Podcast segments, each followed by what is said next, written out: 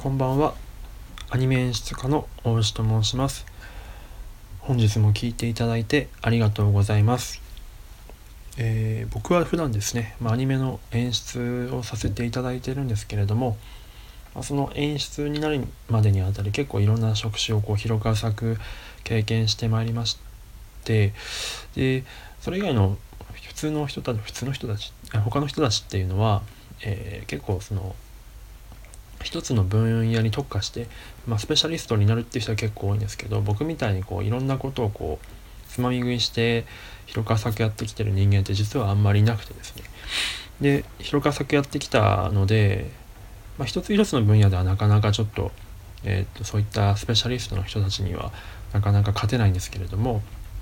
広く浅く広く浅くやってきたことによってこうなんとなくこうアニメの全体像っていうのをそのスペシャリストの人たちよりもまあ、若干えっ、ー、とつかめてたりとかしたりするので、まあ、そういった目線からですね、まあ、一般の人たちに向けて、まあ、アニメ業界ってこう現状こんな風になってますよとかっていうようなことをこう共有できたらなと思って、えー、と発信させていただいています。で、えー、今日はですね収録日が2020年の4月12日に収録していますと。で本日の内容なんですけれども、えー、質問レターをいただいていましたのでそれにお答えしていきたいと思います。ちょっとこれのえっ、ー、とリアクションも若干遅れてしまって質問いただいた方に対して大変申し訳なかったです。で内容の方を読み上げたいと思います。えー、いつも配信ありがとうございます。世界と比較した中で日本のアニメ業界の特徴や課題についてお考えを聞きたいですというような内容です。えー、ご質問ありがとうございます。えー、答えていきたいと思います。えー、まあ、けでもですね、いただいた質問大変面白い質問ですよね。世界と比較したいなと自分も思ってたんですけど、ちょっと大変勉強不足で、世界のアニメについての現状っていうのはあんまりそこまで知見がなくて大変お恥ずかしいんですけれどもちょっと勉強不足でどこまで話せるかっていうところがうんと満足いただけるかどうかわからないんですがちょっと分かる範囲内調べられた範囲内でちょっとお答えしていきたいと思います。で世界と比較するっていう日本のアニメ業界比較するっていうことなので、まあ、世界のことについてちょっと軽く調べてみたんですけれどもえー、っとあのこの世界の片隅にの監督の、えー、片渕素直さんのインタビュー記事があったのでちょっとこれが、えーと、世界の世界のアニメと,、えーと、日本のアニメの潮流っていうことについてテーマで語られていたのでその辺をちょっと軽くご紹介したいんですけれどもうんと世界の最近のアニメの傾向っていうのがえー、っとですね大人向け作品が作られているというふうに言われてるんですね。世界の人たちの、まあ、アニメの認識ってまあ子供向けだったりはするんですけど、まあ、最近は大人向けにシフトチェンジしていたりとかすると。で、えー、とその大人向けっていうのが、まあ、ちょっと僕らの考えている大人向けとちょっと違っていて、まあ、本当に言い方がちょっと難しいですけど本当に大人向けというか、えー、具体的に言うとうんと、まあ、フランスの、えっと、アヌシーっていう、まあ、映画祭があるんですけれどもそこでグランプリを取ったフランスの映画が、えー、とテーマがですね、えーと、カンボジアのポル・ポト政権時代の話を描いていたりとか、えー、またはアイルランドの、えーとアニメ映画でえー、生き延びるためにっていうタイトルの映画なんですけどこれがタリバン政権下のアフガニスタンのことを描いていたりとか。であとはもう一方でスペインの「アナザー・デイ・オブ・ライフ」という映画が、えーと、アンゴラ内戦を描いていたりとか、まあ、やっぱソーシャルな問題とか社会的な問題とかっていうことに焦点を当てて描いている、まあ、日本だとなかなか結構タブーになりがちな話題だと思うんですけどもそういったことに対して、ま、正面から、えー、立ち向かと描いていくっていうような、まあ、ジャーナリスティックな部分も含めてですね多分そういったふうな、えーと、傾向が見られるということらしいです。でえー、まあ片や日本なんですけども、まあ、一応大人向けって言われたりとかする映画なんですけどあ映画とか作品の風潮は結構強いとは思うんですけども、まあ、片渕さん曰く、えー、その日本のいわゆる大人向けっていうこと自体がちょっと感覚が違うというかその日本のそのそのそういった作品を見ている大人っていうのはあくまでその思春期の延長線上だよっていう話で、まあ、まあ、ずっと思春期のところから時からアニメを見ている世代世代なのでそういった人たちに向けて作られているアニメが多いっていうことでそのまあ、いわゆるミドル層というかっていうようなイメージらしいです。でで子供向けっていうのが全く作られていないっていうことに対して、えーと、投げ嘆いておられますね。片渕さんは、まあ、危機感を感じていらっしゃるようです。まあその子供向けのアニメっていうのが全然その顔ぶれが変わっていなくて新陳代謝が全くなされていないっていうことをおっしゃってますね、まあ、例えばちびまる子さんとかドラえもんとかサザエさんとか、まあ、30年とか40年とか50年前の作品が今でも続いているっていうところがどうなんだっていうようなことをおっしゃってたりとかしますね。そういったところが、まあ、この記事では日本と世界の比較っていうところをされてたりとかします。でまあ世界のことについてはそんな感じらしいんでということでちょっとちょっとすみません自分の生の体験の情報がないのでちょっとこちらを引用させていただいています。でまあそれと比較した中での日本のアニメの特徴っていうことなんですが、まあ、比較できてるかどうかはちょっと、まあ、分からないんですがここからはちょっとまあ自分の考えとか今まで得てきた情報っていうところから話していきたいと思うんですが、まあ、日本のアニメの特徴業界の特徴っていうとやっぱり一つは、うん、圧倒的なコストパフォーマンスだと思います。まあ、ちょっとこれ語弊があるんですけれどもやっぱり日本のアニメって圧倒的にスピードが速くて、まあ、そのスピードが速い割にクオリティがめちゃめちゃ高いというようなことが言えると思います。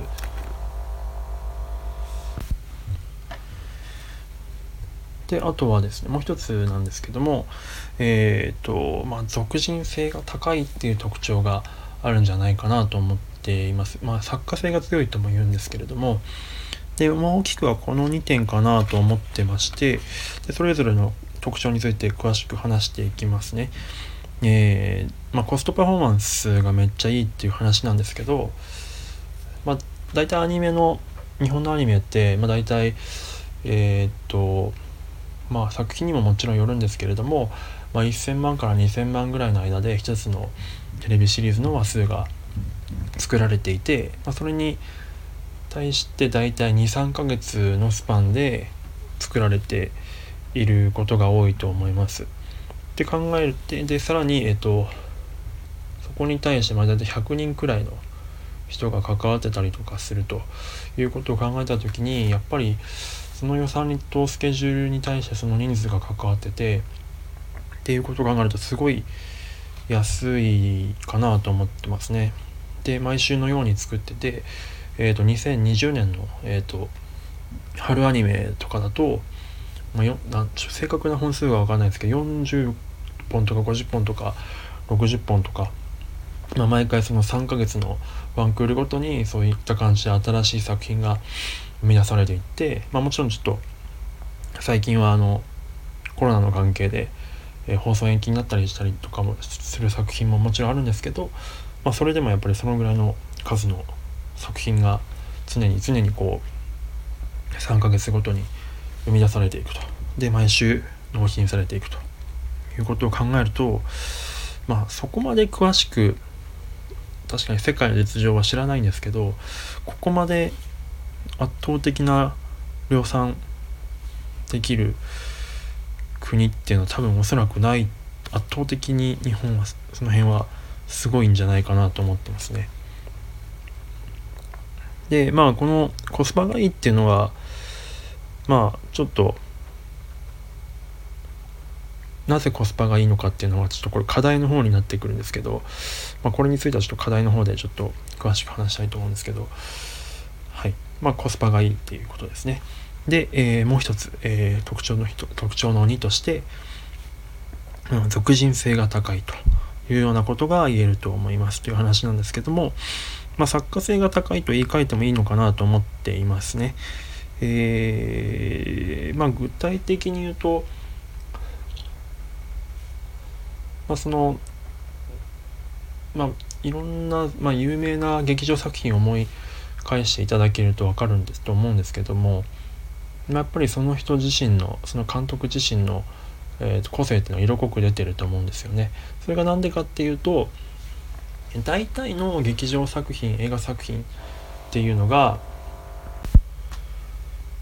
大体の劇場作品っていうのが、えー、監督自身の手で絵コンテを描いていることが、まあ、多いと思うんですよね。なのででかつ時々、まあ、ものによってはさらに監督自身が脚本やったりとかする場合もあると。まあ、宮崎さんなんかそうですね。まあ、ジブリ作品の場合は、まあ、脚本っていう形にはしないんですけど、もう宮崎さんがそのまま、まあ、プロット含めていきなり絵コンテから起こしていくと。で、イメージボードも彼自身が書いて、まあ、本当彼のフィルムになってると思うんですよね。だそのカットカットの、えーと、キャラクターの芝居とかを、まあ、アニメーターさんは書くわけですけどそれそれをそういうフィルターを通したとしても、えーとまあ、監督自身の個性がどうしても強くなる。でさらに監督が結構カットカットごとにチェックしたりするのでまあやっぱりそういった個性が出やすいというふうに思います。で片やまあちょっと比較対象が北米というかハリウッド系になってしまうんですけどどうしてもどうしてもというかハリウッド系のやつに関しては、まあ、作り方のその特徴というか結構まあみんなで作っていくっていうところが大きくてもちろん監督はいるんですけれども監督がまあ監督自身が絵コンテを作るってことはあんまりなくてですねストーリーボードアーティストっていう人がいましてまあ、そういうチームストーリーボードチームっていうのがアーティストチームっていうのがいてそういう人たちがまあ絵コンテみたいなものを手分けして作るんですよね。でいろんな人が作るので、もちろんバラバラなわけなんですけどそれをこうまあ各パートごとに書いたやつをまあ持ち寄って監督が、まあ、監督というかまあみんなで集まってですね、まあ、スクリーニングっていうのを行うんですけど、まあ、一回それでこうラフな、えーと、その実際に絵が絵を描く作業に入る前に、まあ、絵コンテをさらにもうちょっとだけまあ細かくキャラクターが動いてたりとかするような感じのイメージのストーリーボードを流してみんなでああでもないこうでもないとかそこでセリフを直したりとかやっぱこのカット変えていこうとかシーンの順番入れ替えようとかっていうのをみんなでディスカッションしてでまあそれに対して監督が決めていく。でストーリーボードアーティストはさらにこう自分はこうしたいんだってところをまプレゼンしてでさらにそれが監督にこう、えー、とフィードバックしてみたいな。そういう、えー、やり取り。球の投げ合いみたいなのが何回も行われるんですよね。でそのスクリーニングっていうのがハリウッドの映画作品とかだと、えー、まあ、例えば7回とか8回とか行われるらしいんですよね。でそれが全部終わって、まあ、みんなが見てでかつそう試写とかしていろんな人にこう意見を聞いて、まあ、マーケティングですよね。してから初めて絵を作るプロダクションの工程に入っていくっていうことをするのでかなりこう、ま、みんなの意見が入っている。ような連度が高いというかような感じの作り方をしているのが、えーと、海外のハリウッドの作り方、まあ、お金があるからできるんですけどっていうところに対して日本はやっぱりお金がなかったりするので日本人のその作家の各作家性天才性にやっぱり頼るところが大きいのかなと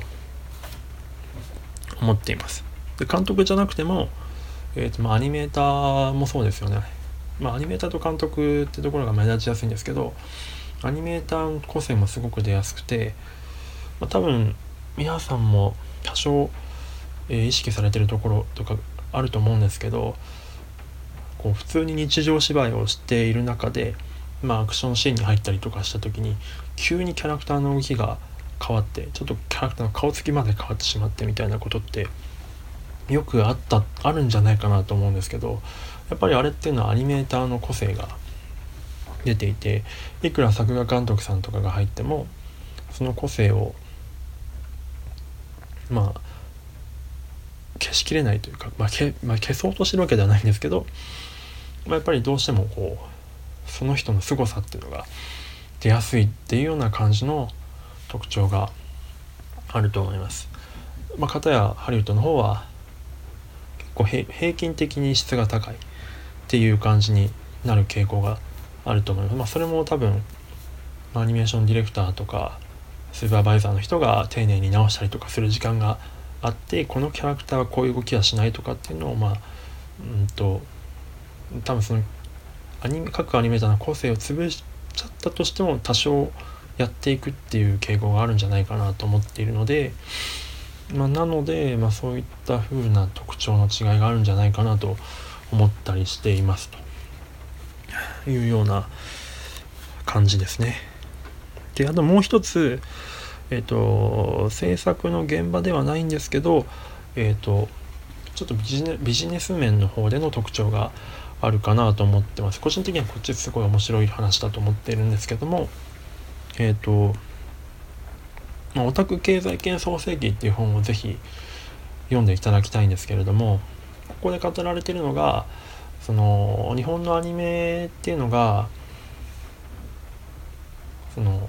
単純なその作品だけにとどまらず例えばゲームとか、えー、と漫画とか、まあ、いわゆる古い言い方だとまあメディアミックスっていう形なんですけど、えー、と一つの作品にとどまらずいろんなこととコラボしていくっていうことで、えー、とコンテンツだけじゃなくてこうサービスになっていくっていうような傾向があるんですよね。まあ、カードゲームとかもそうですし、まあ、グッズもそうなんですけどあとは最近だと、まあ、聖地巡礼のツアーとかあとはライブコンテンツですよね。2.5次元舞台化するとかライブとか。で、まあ、バンドリとかが分かりやすいんですけど、まあ、実際のリアルバンドがアニメ化されたりとかっていうようなそのいろんな表現のコンテンツを移り変えることによってどんどんどんどん拡張されていく。で現実と,、えーと、そのアニメの世界がこう溶けていく。混ざり合っていくっていうような特徴があってでそれでその中にユーザーを取り込んでいくっていうようなことを仕掛けてて、まあ、こういったことはちょっと他の世界のアニメを見渡してもやっぱりどうしても他の世界のまたディズニーとかでも、ま、多少あったりするんですけどもそういったところまではさすがにやりきれてないってところがあってそこまで落とし込めているのはその生活まで目指していく、えー、サービスまで落とし込んでいくっていうところまでできてるっていうのは日本の最大の特徴なんじゃないかっていうふうに思ってて、まあ、オタク経済圏創世記はそういうふうなことがもっと詳しく書かれているというような感じなので是非ちょっと読んでいただきたいと思っています。まあ、ただまあ、ここから課題の方に話を移っていくんですけど、まあ、課題の方で話す時にまあこの今特徴と話してたそのライブコンテンツとかっていうのがまあここ最近に来てうんまあコロナとかが始まってしまったのでその辺の課題がまた新たに出てしまったのでそれに対してどう対応していくかっていうのがあるかなと思ってますね。その日本の武器だったものがそのサービスとしてやってきたものその政治巡礼ツアーとかそういった2.5次元コンテンツみたいなことが今までと全く同じことはできないのでえー、と全く違うものを生み出さなきゃいけないのかまたなんかテクノロジーとかによってそれを解決していくのかっていうところは非常にちょっと興味深いというか、えー、とどうしていくの、まあ、どう乗り越えていくのかっていうところはすごい興味あるところですね。で課題の方に移っていきますが、え、ー、と課題の方ですね。えっ、ー、とこれはもう死ぬほどいっぱいあります。えっ、と、語りきれないくらいいっぱいあるんですけど、ちょっと水を飲みます。すみません。え課題がですね、まあ、めちゃくちゃいっぱいあるんでうんとざっくり今日は概要だけ言います一つ一つの細かいことについてはアニメの課題っていう題でまた別途放送したいと思います今日はあくまでちょっと概要だけ言っていきます。えー、まあ一つはさっき言ったそのコロナの話ですよね。コロナの影響によってその武器が殺されてしまったからどうしていくかというところとが一つと。でもう一つはえっ、ー、とまあアニメの制作現場がもう、えーと、かなり限界に来てますよっていう話ですね。が2つ目。でもう一つがえー、その教育のシステムスタえっ、ー、とクリエイターを育てていくシステムっていうのが、ま、ほぼあんま存在していないのでその教育システムとかノウハウの共有とかっていうところが一つ課題だと思っていますと。とあとは、えー、とさっきまあコロナのそのビジネス面の話をしましたけどコロナの影響のもう一つとしてうーんとリモートにまあ皆さんおそらく結構映ってると思うんですけどもリモートワークに、えーと、アニメ業界は一見まあ傍から見るとリモートワークしやすい環境だと思うんですけど全然リモートワークできるような状況じゃないですよっていうところが、うん、課題ですね一つ。これが3つ目。でもう一つ、まあ、これもかなり結構最大の課題の一つかなと思っているのがえー、でもちょっとなんか語弊があるというか怒られそうなんですけどあえてちょっと言わせていただくと,、えーと、アニメの現場にですね、まあ、アニメの現場に限らずなんですけどアニメの作り方っていうのを知ってる人間っていうのが、まあ、まあいないですね アニメの全てを熟知してる人ってまあいないっていうところは結構大きいかなと思っているっていうのがまあ僕の中で最大の課題の一つなんですけど思っています。まあだから4つですね。まあ、コロナ後のライブイベントとかをどうするか、えーまあ、アニメの制作現場が、えー、限界を迎えているっていうことが一つで教育のノウハウがないというところが一つ、まあ、これ多分アニメ業界だけじゃないと思いますけどね。ノウハウが共有されてないっていうのは。とあとはコロナ時のそのリモートワークをどうしていくか。働き方をどう変えていくかっていうところですね。とあとは、えー、アニメの作り方を知っている人がいない問題という感じです。でまあ一つ一つ軽くだけ話していきますとえー、まあコロナのライブイベントの話はさっき言った感じなんですがえー、っとアニメのまあ制作現場が限界に来ているっていうようなことについては、まあ、要因としてはいくつかあって、えー、まあ、作品数がめちゃくちゃさっき言ったみたいに増えてると、まあ、コスパがいいってさっき言ったんですけどその特徴として。コスパがいいって挙げたんですがなんでコスパがいいかっていうとこれはまあめちゃめちゃシステムがきっちり作られていて、えー、それによってまあコスパがいいっていう意味ではないんですよね。単純に人一人一人が頑張って短いスケジュールの中で死ぬほど頑張ってうん安い賃金でやってるからっていうのがあそういった意味でコスパが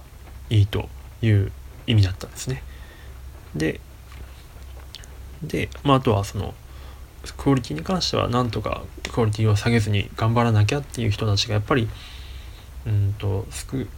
少ないながらもいるのでそういった人たちのが成り立たせてなんとかクオリティも担保しててコスパがよく見えてるっていうようなことです。だからこれは特徴でもあり、まあ、最大の課題でもあるというような感じですね。まああとはスケジュールがなかったりとかっていうのが要因になったりします。でこれはまあ超根深い話なんでまた別途話したいと思います。であとは教育の問題ですね。えっ、ー、とノウハウの共有がないっていうのはえーと、これはですねまあいろいろあると思うんですけども、まあ、いろんな人と話してて思うのは基本的にそのアニメ業界の人クリエイターの人たちの間での考え方がうんまあ技術は見て盗めっていう考え方がの方がやっぱり多くてこれに関しては正直全くもって正しいっちゃ正しいかなと思ってはいるんですよ。一クリエイター目線としては非常に正しいと思ってて自分でそんぐらい頑張れるやつじゃないとやっぱりダメだろうっていうのは非常に僕もよくわかるので確かにそうなんですけどまあ広いしもうちょっと一つ、えー、と広い視点で見た時にやっぱりそれでは産業としてしぼんでいってしまいますよね。うん、その一人一人の努力に頼っているようではやっぱりダメである程度安定した生産性を保たせるためにはやっぱり安定した教育システムっていうのがどうしても必要だと思うので、まあ、そういったことやっていかなきゃいけないんですけどそういった動きとかしてるところっていうのはやっぱりなかなかないと。まあ少なくあのあえて言うと、まあ、京都アニメーションさんとかはそういったことをされてたらしいんですよねその現役のクリエイタートップクリエイターの人たちが先輩クリエイターが若手に教えていくっていうのをちゃんとやってたっていうようなことは聞いてますのでだから京都アニメーションさんの作品は安何安定してるんじゃないかなと思いますね。でえー、っとあとはまあコロナの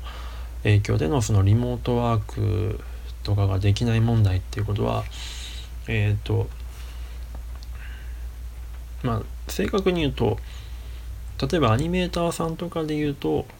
できなくはないんですよね。各セクションのクリエイターがリモートで作業するっていうことだけで言えばできなくはないんですけど現状その倍使ってる媒体がデジタルよりもやっぱり紙の方が多いので紙がある限りはやっぱりどうしてもそのものをですね実物の紙を各クリエイターさんのそのリモートワーク作業してるところに回収しに行かなきゃいけない誰かが必要になってくると。まあ、それをまあ制作進行さんがやるんですけどそれをやってたらもう圧倒的に時間が足りないですしでかつ車で事故る確率もあるし、まあ、かなり現実的じゃないっていうことで、えーと、なかなかやれていませんね。まあ、デジタル作画オンリーでやっている会社さんとかはま、できたりはするんですけど、まあ、なかなか全体を見渡した時にはそういったこそういったような動きは難しいと。でそのデジタルに移行していく時の、えーとまあ、コストを割くような余裕もなかなかなくて、えーと、それを覚えるような時間もないっていうところでリモートになかなかできないっていうような状況がありますと。で、えー、と最後にアニメの作り方を知っている人がいないっていう問題がまあこれ多分いると怒られると思うんですけどね。まあでもはっきり僕は言っていいと思うんですよね。アニメの作り方を知ってる人はいないです。いないと思います。やっぱりこれは、まあ、アニメの作り方、まあ、別の放送でも言ったと思うんですけど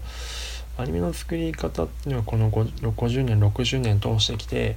まあ、確立されすぎてしまってその分業制っていうのが。それが分業制が確立されてしまったがために、まあ、各セクションごとの文化圏が国みたいな文化圏ができてしまってですね各セクションごとの交流が、まあ、ディスカッションがなされないことによって他のセクションの人たちがどういうことをしているかとかっていうことがお互いわからないまま物事が進んでいてで、まあ、その後の工程になればなる人なるになっていけばなっていく人ほどまあその、まあ、尻拭いっていう言い方はあんま良くないんですけどをしているっていうような状況ですね。でその尻拭いでもしてるんですけどそれをフィードバックして前の工程の人たちにうまく伝えられるような機会とかそういうような動きがあればいいと思うんですけどそれもまあなかなかなされない、まあ、それは時間がなかったりとかあとはそのまあ言い方はあれですけど、まあ、クリエイターの人たちの、まあ、性質ですね。まあ、やっぱりなかなか表立って言える人っていうのはいないですしそういった場を作れてもいないっていう責任もあるんですけどがないからですなので結構 Twitter の方でそういった思いを吐露されてる方は多いので、まあ、Twitter じゃなくてねちゃんと面と向かってそういうことができればなというふうに思ったりはしてるんですが、まあ、ちょっと自分もこういったところでそういったことを話してるので人のことは言えないんですけどまあやっぱそういった、うん、ところはかなり課題だと思っています。